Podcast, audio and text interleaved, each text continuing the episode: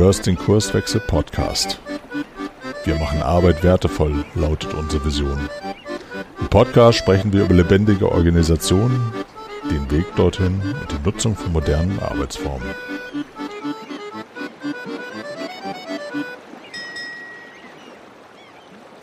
Hallo und herzlich willkommen im Kurswechsel Podcast. Hier ist Caroline Habekost. Ich bin Kurswechslerin und arbeite als agile Beraterin und Trainerin und mit dabei ist heute Hallo, ich bin Rico Sassen. Ich bin Softwareentwickler und Berater bei der HLC GmbH.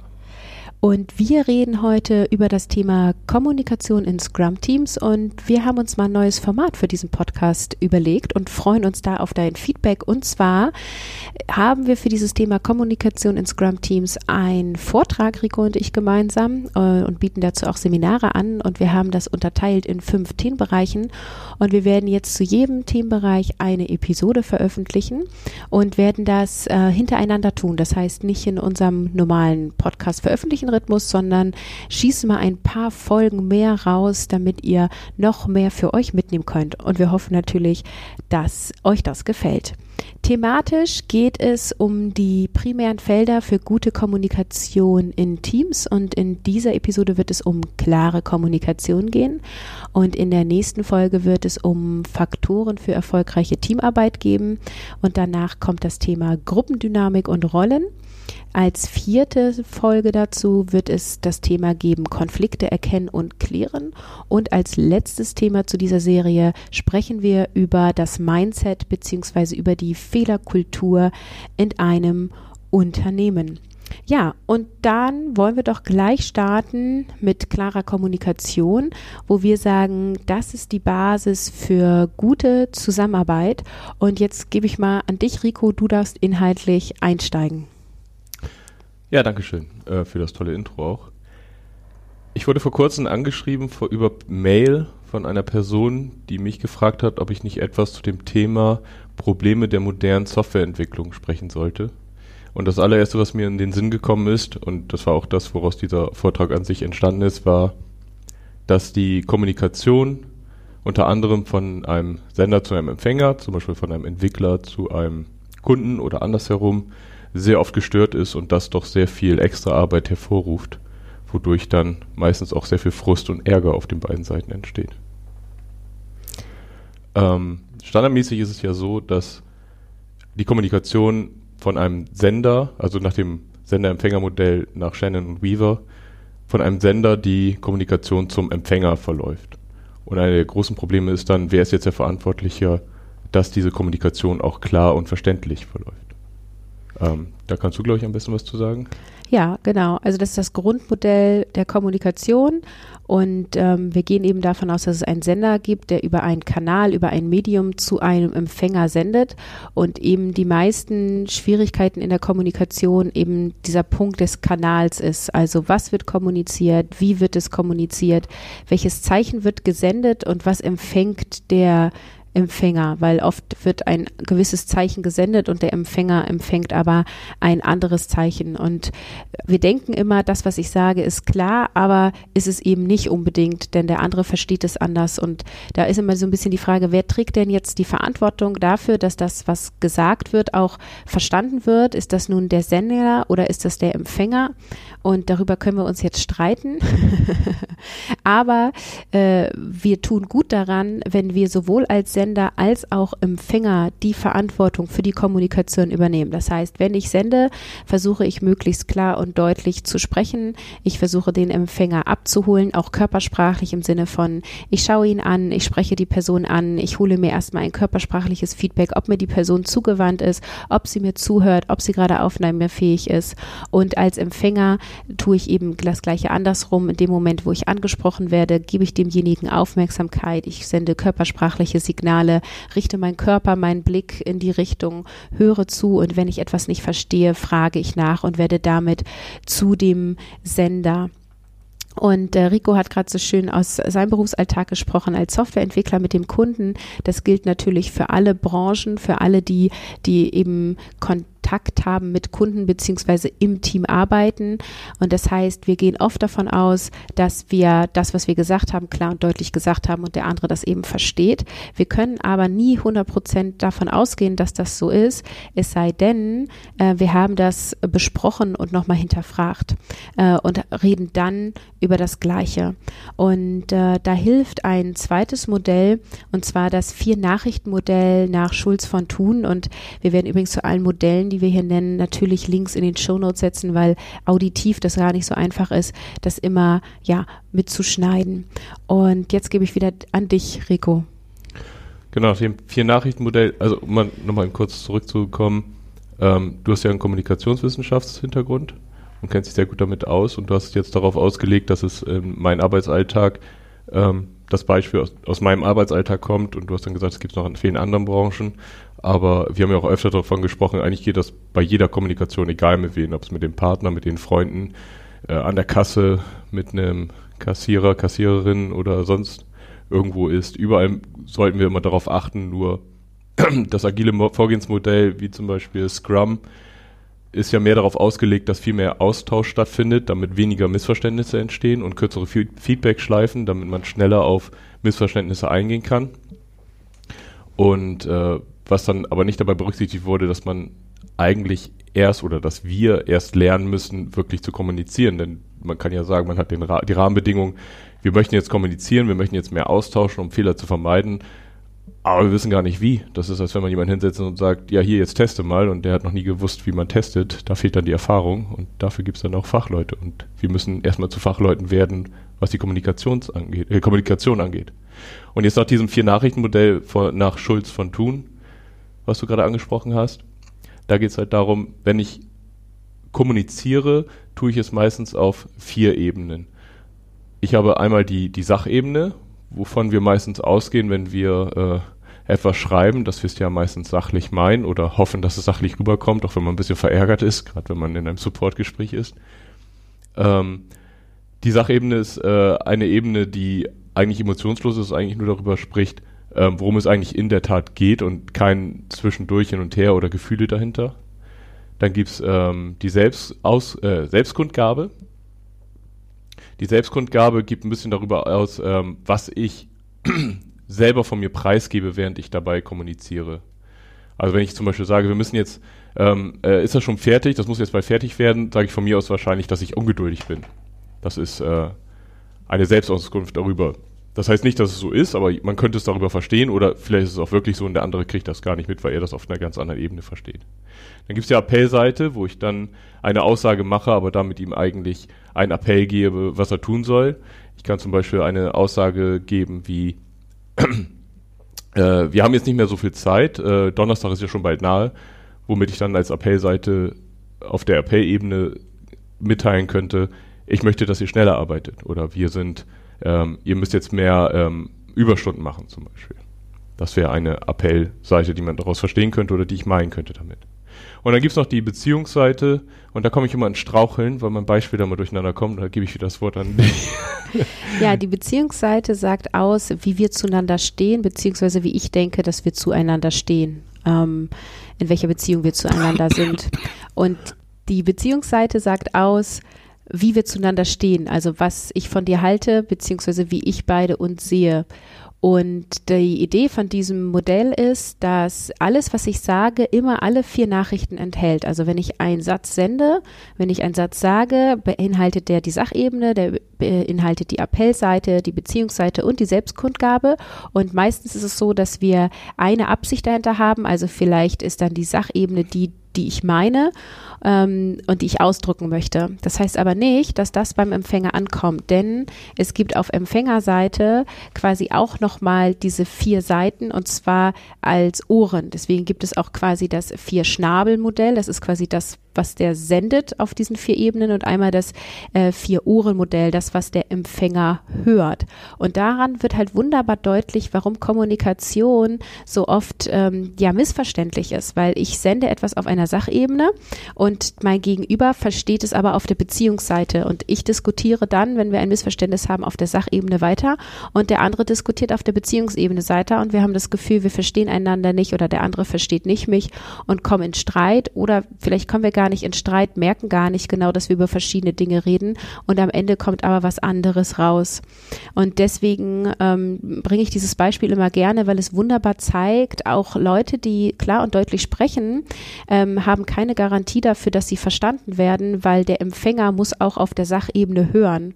Und wir hören eben insbesondere auf der Beziehungsseite, wenn wir ähm, das Gefühl haben, dass der andere äh, uns zum Beispiel nicht ernst nimmt oder besonders ernst nimmt. Also wenn wir auf der Beziehungsseite irgendein intensives Gefühl haben, irgendeine intensive Idee dessen, wie unsere Beziehung zueinander ist, dann stelle ich als Empfängerin immer eher die Beziehungsseite im Vordergrund, auch wenn der andere sachlich sendet. Und das Gleiche könnten wir mit dem Beispiel Appellseite oder Selbstkundgabe machen, aber ich denke, bis hierhin ist das Modell soweit klar. Wenn wir über klare Kommunikation sprechen, ist natürlich das Ziel, dass wir möglichst viel auf der Sachebene miteinander sprechen ähm, oder wir einfach benennen, worüber wir reden. Also wenn ich das Bedürfnis habe, über die Beziehung zwischen dir und mir zu sprechen, dann sollte ich das tun. Also dass wir immer in die Metaebene gehen, also von oben drauf schauen, aus der Vogelperspektive und sagen, wo im kommunikativen Prozess befinden wir uns. Oder auch bei der Appellseite, dass wir dann sagen, ich spreche dich heute an, weil ich habe einen Wunsch, Wunsch, ich möchte, dass du XY tust. Wenn wir über klare Kommunikation sprechen, ist aber auch unglaublich wichtig, dass wir körpersprachlich mit einbeziehen, denn es ist ja dieser ständige Satz, der glaube ich schon uralt ist, der erste Eindruck zählt oder äh, für den ersten Eindruck hast du keine zweite Chance. und das äh, liegt daran, weil wenn wir einen Menschen kennenlernen, wir denjenigen erstmal wahrnehmen, also ich gehe jetzt von einer Situation aus, wo wir uns gegenüberstehen, face to face, und ähm, dann nehmen wir körpersprachlich am meisten wahr. Und da gibt es die 55, 38, 7 Regel nach Merabian. Und mir ist immer ganz wichtig, hier an dem Moment zu sagen, dass ähm, diese Studie mehrfach kritisiert wurde, ähm, mehrfach bestätigt wurde und viele das sehr populärwissenschaftlich finden und immer in Frage gestellt wird, waren die Messkriterien richtig und so weiter. Und ich finde diese ganze Debatte gar nicht relevant, denn es gab quasi Untersuchungen, die das Gleiche nochmal nachgestellt haben und die sind sind auf ähnliche Werte gekommen. Äh, nicht genau auf die gleichen, aber auf ähnliche. Und die Tendenz ist doch das, was das aussagt. Und der, was hat der Marabian gemacht? Der hat geguckt, wonach gehen Menschen, wenn sie jemanden kennenlernen? Also wonach, ähm, ja, beurteilen klingt immer so hart. Äh, wonach stecken sie den anderen in eine Kategorie? Klingt auch hart. wonach wird der Mensch eingeschätzt? Wonach entscheide ich sympathisch oder nicht sympathisch?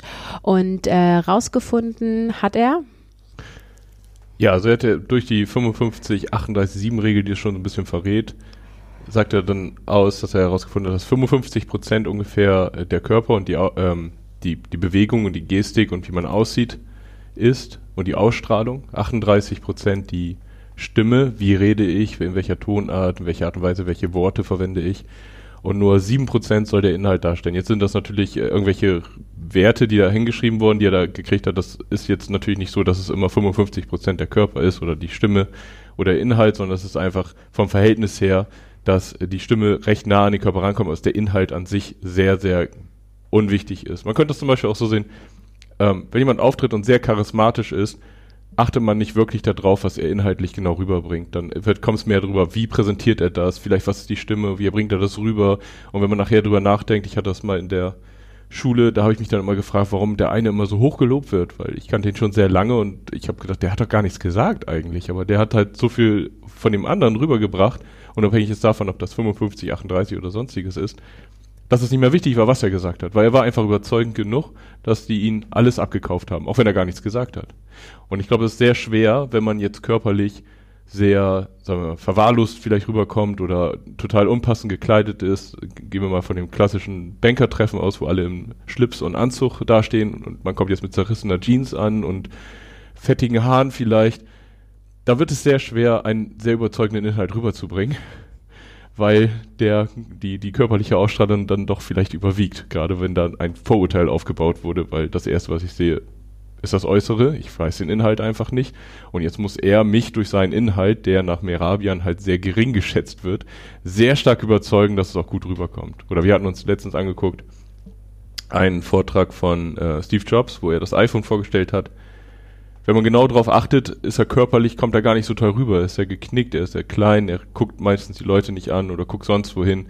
Aber die Art der Präsentation und sein, seine Darstellung an sich, die jetzt hier vielleicht doch ein bisschen an den Körper mit reingeht, war dann so viel mehr, dass der Rest egal war, wie er rüberkommt. Also es kann sich inhaltlich innerhalb des Körperbereichs, des Stimmbereichs oder des Inhalts ausgleichen und die einzelnen Bereiche können, wenn sie wirklich überzeugen, auch den Rest übergleichen. Aber es gilt halt, wenn es ungefähr im Gleichgewicht ist, ist die erste Ausstrahlung halt die wichtigste und das ist die äußere.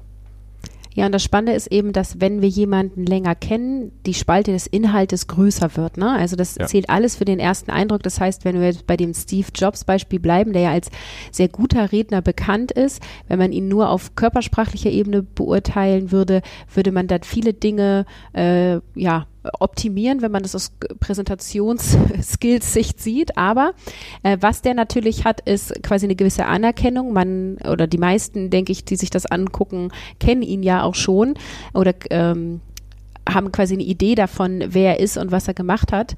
Und dadurch wird quasi Inhalt größer und dann spielt bei dem Beispiel natürlich auch nochmal rein Bühne, das Publikum, die Euphorie im Publikum, wie mitgerissen wurde. Was heißt das jetzt für dich und deinen Arbeitsalltag? Das bedeutet, dass wenn du dich das erste Mal vorstellst, zum Beispiel bei einem Kundentermin oder äh, wenn du als neuer Mitarbeiter irgendwo anfängst oder vielleicht sogar im Vorstellungsgespräch bist, achte auf deine Körpersprache. Du kannst dich einfach mal im Spiegel beobachten und tatsächlich kannst du in Trainings auch lernen, wie du dich körpersprachlich so ausrichtest, dass du aufrecht stehst, präsent bist, zugewandt stehst, sodass du als offen und äh, sympathisch wahrgenommen wirst. Achte bewusst darauf, was für Kleidung du trägst. Ne? Ich will jetzt nicht sagen, du musst einen Anzug tragen, aber kleide dich so, dass es dich und deine Persönlichkeit unterstreicht und das angemessen ist für das, wo du da gerade auftrittst. Achte auf deine Stimme, dass du klar und deutlich sprichst. Wenn dein Körper aufrecht ist, hast du einen besseren Stimmklang. Äh, achte darauf, ähm, wie du Dinge sagst, welche Wortwahl du benutzt. Und der Inhalt hat bei dem ersten Eindruck eben einen sehr geringen ähm, geringe Wirkung, aber ist extrem wichtig, denn in dem Moment, wo der andere dich irgendwie einkategoriert hat in, ja, der ist ganz sympathisch, ganz offen, ich höre zu, wird der Bereich des Inhalts halt größer und wenn du dann nicht hältst, was du quasi auf dem ersten Blick unbewusst versprochen hast, dann ist auch doof, ne? Also dann, dann geht das auch nicht auf. Ich finde, das hat nicht mal was mit dem ersten Eindruck zu tun. Das ist natürlich ein, ein sehr starker Ausgangspunkt dafür. Aber in jedem Meeting, in dem ich war, wenn da Leute sind, die halt sehr laut sind, und das heißt ja immer, die, äh, die Lauten fallen auf und äh, kriegen den Ruhm und die Leisen verändern die Welt. Ähm, das hilft bei den meisten Meetings im technologischen Bereich oder wenn man zum Beispiel mit Scrum ein Refinement macht, nicht so viel, wenn man zwar den Inhalt richtig gesagt hat, das in einer, ich, ich drücke es jetzt mal so aus, Opferhaltung darbietet, sehr in sich gekehrt, sehr klein macht von dem körperlichen her und dann auch noch sehr leise spricht und wirklich nur den Inhalt wiedergibt, wird das über, überlagert durch das laute Gegröle, ich übertreibe jetzt mal, das laute Gegröle zwischen denen, die wirklich laut sind im Team und sehr präsent und sehr dominant in der, in der Art und Weise, wie die dastehen. Also die sind dann, da kann man die, die, gleiche Grafik wiedernehmen und sagt, die, die körperlich sehr präsent sind und die Stimme haben, überlagern die, die äh, den Inhalt bringen, weil es fällt einfach mehr auf und den kauft man dann auch mehr ab, weil die auch viel überzeugender dabei dann rüberkommen. Also es ist wirklich in jedem Bereich, nicht nur beim ersten Eindruck. Ja und nein. Jetzt okay. fangen wir schon an, hier zu diskutieren. Ja, weil natürlich äh, ähm, machen wir immer, dass wir verknüpfen Kompetenz mit äußerer Wirkung. Aber wenn du jetzt in dem Team jemanden hast, der in seinem spezifischen Bereich absoluter Experte ist und die anderen können dieses Thema nicht und er hat hohe Anerkennung dafür oder sie hat hohe Anerkennung dafür, was sie kann und was sie tut, dann wird sie mit ihrem Inhalt äh, quasi in ihrem Themenbereich immer diejenige sein, die präsent ist, die gefragt wird, die was zu sagen hat. Ähm, du kannst es auch schaffen, nur über den Inhalt dich durchzusetzen. Aber, wo ich dir eben recht gebe, wenn du das noch körpersprachlich unterstreichst und stimmlich, dann hast du, ich sag mal, mehr Reichweite innerhalb deines Teams. Obwohl Aufgabe des Teams, und da kommen wir ja dann in einer späteren Episode auch noch zu, was die Rollenverteilung angeht, es ja auch darum geht, dass alle ungefähr zu gleichen Teilen gehört und gesehen werden. Okay, du gehst in den Sonderfall an, dass eine Person sich viel besser auskennt als die andere. Also ich bin jetzt, das habe ich dann wahrscheinlich nicht erwähnt, davon ausgegangen, dass die ungefähr gleichberechtigt was Wissen und Stand angeht. Und da würde diese Person eher untergehen, weil die anderen würden das überlagern. Gibt ja. bestimmt Sonderfälle, wo die dann rücksichtsvoll sind, aber im Normalfall ja, man glaubt den Lauten dann meistens. Das ist ja auch die Idee von einem Scrum-Team, dass sie crossfunktional sind und alle sich in allen Bereichen zumindest ein Stück weit auskennen. Aber wenn ich jetzt mal so reingucke, wo wir mit Kurswechsel unterwegs sind und in welchen Teams wir agiles Arbeiten etablieren, ist das meistens nicht der Fall, sondern es gibt eine Person oder zwei Personen, die einen Themenbereich sehr tief können und die die anderen Bereiche nicht mal oberflächlich können und sie sind aber trotzdem alle in, in einem Team für einen Bereich Bereich tätig. Ähm, genau, deswegen kam jetzt das Beispiel. Aber wir können ja mal weitergehen. Ich glaube, wir haben jetzt zu diesem körpersprachlichen Aspekt äh, viel gesagt. Und ich möchte auch unbedingt noch auf den Themenbereich Wortwahl und Wortbedeutung eingehen, denn die Art und Weise, wie du etwas formulierst, hat Auswirkungen darauf, wie es ankommt. Und da gehen wir jetzt so auf das Thema Struktur der eigenen Sprache ein. Das heißt, mein Tipp an dich ist, beobachte mal, wie du etwas sagst, ähm, also wie von der Formulierung her, welche Worte du benutzt und welchen Satzbau du benutzt. Also sprichst du mehr in Hauptsätzen oder in Nebensätzen? Sprichst du mit einem Punkt am Ende oder haben deine Sätze eigentlich immer äh, ein Fragezeichen am Ende, also von der Stimmmelodie her zum Beispiel? Wie äh, wählst du die, die Worte aus? sagst du solche Wörter wie müssen, könnten, würden oder benutzt du eine direktive Sprache und sagst, ich werde das und das tun? Denn die Wirkung deiner Sprache hat Auswirkungen auf die Kommunikation ganz unbewusst. Also wenn du immer sagst, ich muss, ich muss, ich muss, ich muss, dann schaffst du dir selber Druck für dich in deinen Gedanken, in deinem Leben und äh, bringst das natürlich auch in das Team rüber. Äh, und wenn du dann sagst, ich kann oder ich könnte, hat das eine andere Auswirkung als ich muss oder ich werde. Und Sprache ist letztendlich auch ein Mittel für die Entwicklung auf die eigene Persönlichkeit, weil wenn wir bei diesem Beispiel bleiben, mit dem Muss, dann, wenn ich immer in Muss-Sätzen spreche, dann wird meine Persönlichkeit sich dahingehend verändern, dass ich auch immer unter Druck mich fühle oder andersrum, meine Persönlichkeit war von vornherein ein, äh, ein ich fühle mich gestresst, ich muss immer alles tun und deswegen benutze ich diese Formulierung. Also es hat eine Wirkung von innen nach außen und von außen nach innen und in diesem Zusammenhang gibt es auch immer das tolle Beispiel des Wörtchen Mann. Also es gibt ja gerade in Teamsituationen immer wieder das Wörtchen Mann im Sinne von, man könnte ja mal die Timebox für dieses Meeting einhalten.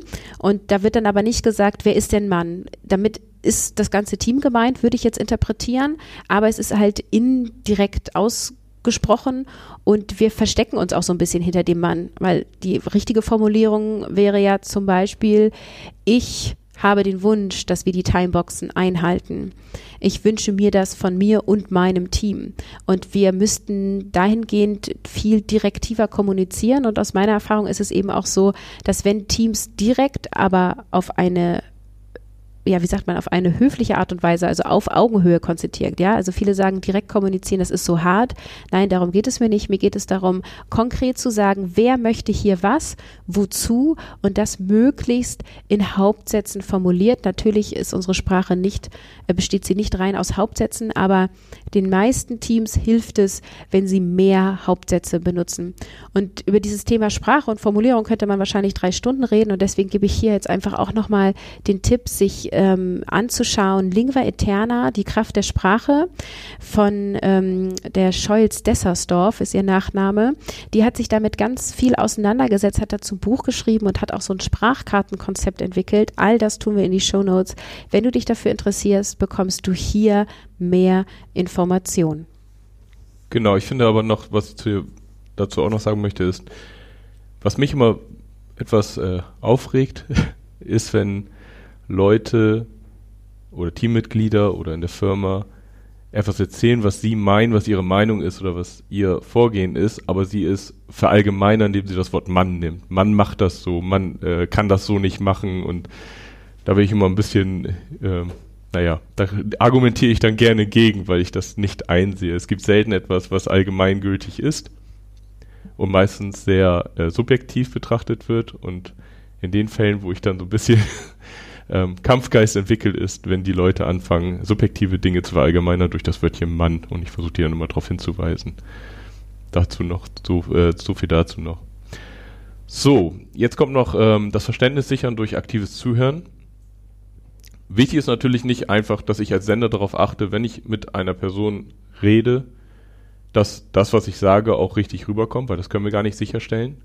Was wichtig wäre, und das liegt dann in der Verantwortung des Zuhörers und in einem Dialog wechseln wir immer zwischen Sender und Empfänger, ist es, dass ich auch richtig ähm, Feedback gebe, damit mein der Sender oder der Gesprächspartner, der mit mir redet, auch immer weiß, dass das, was er gesagt hat, dass ich das so verstanden habe oder dass ich es annähernd so verstanden habe, weil dann haben wir auch wieder so eine Endlosschleife mit Sender-Empfänger, wenn ich Feedback gebe und er gibt wieder zurück und er wieder, dann kommen, kommen wir nicht weiter, aber wenn ich gar kein Feedback gebe und das fängt meist manchmal auch ähm, bei Gesten und Mimiken an, dass ich, dass er das Verständnis hat, äh, dass er sieht, dass ich richtig zuhöre, dann hilft das doch schon sehr weiter. Eine Sache wäre zum Beispiel, dass ich wiedergebe, wenn mir etwas gesagt wird, dass ich sowas sage wie, habe ich dich richtig verstanden, dass, dass dir darum geht, dass oder bei mir ist angekommen, das habe ich dich richtig gehört oder ich nehme wahr, dass es dir damit nicht gut geht. Ist das so, wenn zum Beispiel auf sehr aggressive Art es vielleicht rüberkommt, dass ich merke, okay, die Person ist sehr aufgebracht, dann ist es ganz gut, dass ich vielleicht auch auf die Gefühlsebene anspreche, dass ich halt wiedergebe, okay, mir ist aufgefallen, du bist sehr sauer oder mir ist aufgefallen, du bist sehr betroffen oder sehr gestresst dadurch. Das kann ich auch als Feedback wiedergeben. Nicht nur inhaltlich, also auf der Sachebene, sondern im Gesamtpaket, dass ich ein Feedback gebe. Und dadurch hat der Empfänger die Möglichkeit, einzulenken und zum Beispiel sagen, nee, nee, Moment, das kam jetzt falsch rüber, ich bin gar nicht sauer darüber, das, äh, ich habe meine Stimme erhoben, aber es war mir gar nicht bewusst, zum Beispiel. Oder er sagt, ja, du hast recht, ich bin sehr sauer. Also da können wir wirklich mithelfen. Was du also machen kannst ist, wenn du in einem Gespräch bist und es wird dir etwas erzählt, sei es im Refinement, sei es in einem Konfliktgespräch oder einfach untereinander, wenn es um Planung geht, dass man dann noch einmal wieder gibt, ich habe es so verstanden. Ist es wirklich so? Willst du was ergänzen? Ja, das ist dieses aktive Zuhören nach Thomas Gordon und da gehört auch noch viel mehr dazu, aber ich glaube, so für unsere Einblicke, die wir heute hier in der Episode gewähren wollen, reicht das so aus. Und wir sind jetzt am Ende der Episode und da möchte ich nochmal zusammenfassen, weil unsere Idee ist ja eben auch, dass du durch die Themen, die wir hier ansprechen, für dich und dein Team was mitnimmst und wir haben heute zuerst einmal darüber gesprochen, dass das Sender-Empfänger-Modell existiert von Shannon und Viva und dass man sich immer Gedanken darüber machen sollte, wer trägt denn die Verantwortung für die Kommunikation? Ist das der Sender oder der Empfänger? Und unsere Empfehlung ist, dass du sowohl die Verantwortung trägst als Sender als auch als Empfänger, dass die Kommunikation gut verläuft. Und hier lässt sich wunderbar das Beispiel von Rico eben am Ende einfügen. Du kannst zum Beispiel sicherstellen, dass du den Sender richtig verstanden hast, indem du nachfragst, indem du paraphrasierst, so ist das offizielle Wort dafür. Also aktiv zuhören im Sinne von, du erzählst mir was und ich fasse nochmal in meinen eigenen Worten wieder zusammen, was du gesagt hast, so wie ich das verstanden habe und hinterfrage, ob ich das so richtig verstanden habe. Hast du das so gemeint? Ich habe das und das verstanden finden. Und dann kann der Sender entweder sagen ja oder er sagt nein und kann die Aussage korrigieren. Wir haben dir auch vorgestellt, die vier Seiten einer Nachricht von Schulz von Thun, die aussagt, alles, was du sagst, jeder Satz, der du sagst, hat vier Seiten, und zwar die Sachebene, die Appellebene, die Beziehungsseite und die Selbstkundgabe. Und der Empfänger hört eben auch auf diesen vier Ohren und der Sender sendet auf diesen vier Schnäbeln. Und deswegen führt Kommunikation oft zu Missverständnissen, weil der eine auf der einen Ebene sendet und der andere auf der anderen Ebene wahrnimmt. Dann haben wir darüber gesprochen, wie wichtig der erste Eindruck ist, beziehungsweise wie wichtig das ist, dass du auch körpersprachlich und stimmlich präsent bist. Und wir haben über Formulierungen und Wortwahl gesprochen und wie wichtig das ist, sich selber zu beobachten, wie deine Sprache ist, aufmerksam zu sein, welche Wörter du benutzt und zu überlegen, welche Wirkung haben diese Wörter. Und uns geht es immer um eine bewusste Sprache. Wir sagen nicht, du darfst nicht das Wörtchen Mann benutzen oder du darfst nicht das Wort muss benutzen, sondern uns geht es darum, dass du bewusst dich entscheidest, diese Wörter zu verwenden. Rico, hast du noch was zu ergänzen zum Abschluss? Ja, es ist eigentlich ein lustiges Spiel, darauf zu achten, wenn man, wenn man. also ich spiele sehr gerne, dass ich ähm, darauf achte, welche Worte die anderen Leute verwenden und dabei wird mir erst bewusst, wie oft zum Beispiel das Wörtchen Mann aufkommt oder in Streitgesprächen, wo sehr oft das Wort äh, du drin vorkommt. Also es ist äh, sehr interessant, wenn man vorher nie darauf geachtet hat, dann zu bemerken, wie oft sie auch durch Konjunktive ausweichen und nicht konkrete Aussagen machen. Das würde ich als Hausaufgabe mitgeben. Haha, ihr kriegt Hausaufgaben auf. Haben wir gar nicht abgemacht, Rico. genau, ihr schickt das dann. Nein. Doch, genau. Was ihr jetzt gerne tun könnt, ist, gebt uns eine Rückmeldung. Habt ihr Dinge ausprobiert? Wie ist es gelaufen? Wozu habt ihr Fragen? Sollen wir noch was vertiefen? Und schickt uns eine E-Mail an podcast.kurswechsel.jetzt. Und dann wünschen wir euch noch einen schönen Tag und freuen uns auf die nächste Episode, in der es um Faktoren für erfolgreiche Kommunikation geht. Tschüss. Tschüss. Wir freuen uns auf dein Feedback und deine Themenwünsche. Melde dich gerne per Mail. Die Adresse lautet podcast.kurswechsel.jetzt.